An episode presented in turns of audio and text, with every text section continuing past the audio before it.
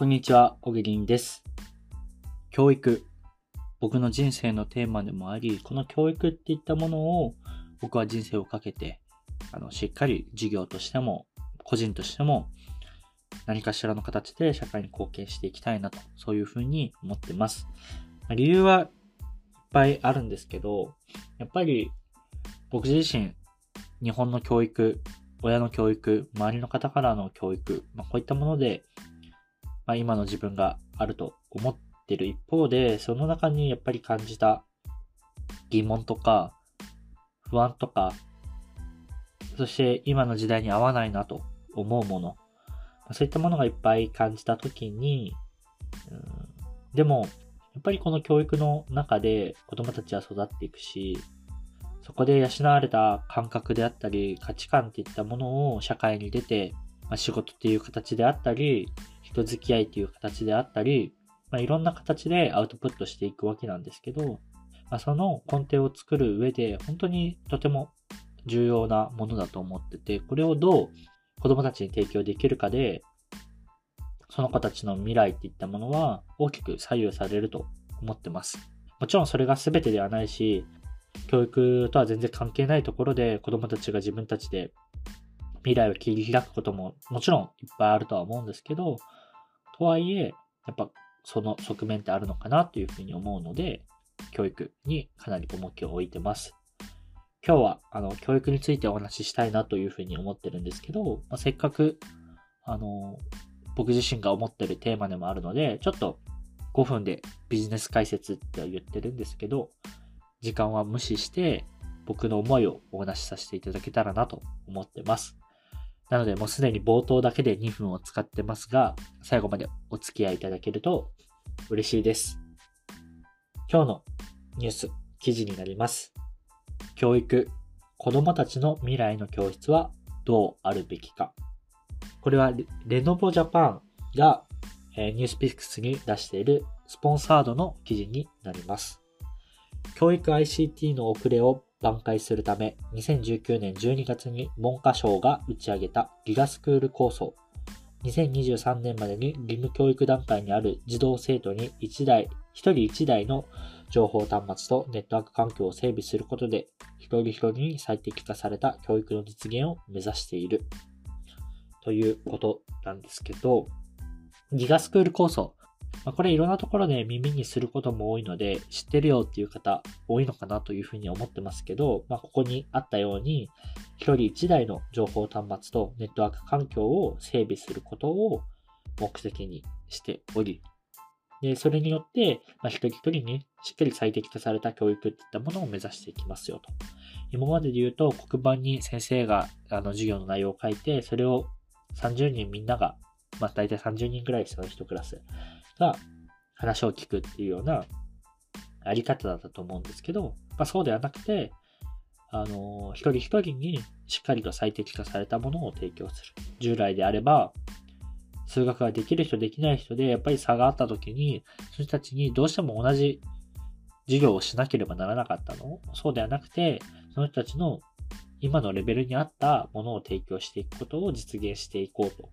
そういう構想になります。で、これ自体僕はすごく賛成だし、本当にむしろ遅れてて、あの、厳しいっていうか、率直な意見を言うなら、これはもっと早くされるべきだったし、うん、コロナの時に、ネットワーク環境っていうか、あの、オンラインの事業化、事業をやるっていうところに、やっぱりなかなか、あの、スピーディーに展開できなかった印象が僕の中ではあって、それはやっぱこういった環境が整ってなかったことに起因すると思うんですよね。ただ日本って本当にネットワーク環境優れてます、世界で見ても。で、そういった中で、やっぱり子供たちに、えー全体最適化ではなくて、一人一人の最適化された教育っていったものを届けられていなかったっていうのは、本当に大きな痛手だし、それが今変わっていこうとしてるっていうのは、とても素晴らしいことなのかなと思って、それは、自体は本当に大賛成です。ただ、今日ここでお話ししたかったのは、えーこの話は僕は本質ではないんじゃないかなというふうに思ってて、それをお話ししたいなと思ってます。今、ここで話してる教育っていうのは、教えて育てるっていう教育であり、まあ、それはすなわちティーチング文化だと思うんですね。教えるっていう。でもこのティーチングって僕も本当至るところで最近よく話してるんですけど、教えてる人がキャパシティになっちゃうんですよ。当然ですけど、東京大学の知識がない人は、東京大学の問題を解けないので、東京大学に行きたい子供たちに東京大学の問題を教えることはできません。つまり、自分が持っている知識であったり、経験、それ以上のことは人に教えることって当然ですけどできないわけですよ。でも、先生って社会経験多いとか少ないとかっていう話の前に、まず人間なんですよね。なので、一人が経験できることなんてたかが知れてて、それが子供たちが望んでいるものと一致するかっていうと一致しないことも多くって、しかも今ネット社会で子供たちが自分でいろんな情報をキャッチアップできる時代に、自分より優れてるところがある子供ってたくさんいますよ。その人たちにやっぱりティーチングをしてしまってるっていうのは僕はかなり問題だなと思ってます。ティーチングが全て悪いわけじゃなくって、子供が望んで先生教えてよとか、あの、数学ここわからないから教えてとか、ここここの解釈どうすればいいかわからないから教えてっていうこの瞬間において、ティーチングってとても効果がある。けど、子供が望んでないタイミングでのティーチングってどれだけ意味があるのかなとか、あの、勝手に大人の価値観を押し付けるティーチングにどれだけ意味があるのかなって僕は考えてて、これが冒頭で言った一人一人に最適化された教育を届けることは本質ではなくて手段の一つだと僕が考える理由でもあります。教育っていう教えて育てるっていう概念から僕は抜け出さない限り、この国はあの、未来の教室っていう言い方をしてますけど、そういったところにアップデートされることはないんじゃないかなと思ってます。じゃあどうすればいいか。僕はやっぱりコーチングっていう文化なのかなと思ってて、子供たちとやっぱり一緒にどうすればいいのか考えるべきだし、子供たちに強制するんじゃなくて、子供たちに促す。こういった選択肢もあるよとか、こういうことも考えれると思うけど、どう思うとか、そういったことを通じて子供たちは興味を持ち、自分の未来を自分で決める、まあ、そういった習慣がついて、その中で必要に応じてティーチングを求める。そういうあり方こそが、今の時代、今の子供たちに必要なのかなと思います。正直、多くの先生方、本当に頑張ってらっしゃいます。ただ、残念ですけど、てか事実として、一部の本当に教えることに長けた先生がインターネットを通じて教えることの方が僕は価値があると思うんですよ。やっぱりわかりやすいですよ。有名な先生方が教えてるものとか、YouTube で再生が伸びてて、とても人気がある講座ってあるじゃないですか。あれ見てみると本当にわかりやすくって、やっぱこれで僕教わってたらもっと学力伸びてたなって正直思います。で、今、わざわざ学校の先生が子供たちに教えなくても、そういった便利なツールがあるときに、あの、さっきキャパシティという話をしましたけど、やっぱり上手な人が教えるべきだし、じゃあ学校の先生何するのって言ったら、子供たちに寄り添うことだと思うんですよね。その動画を見てもわからないこともあるし、動画から、あの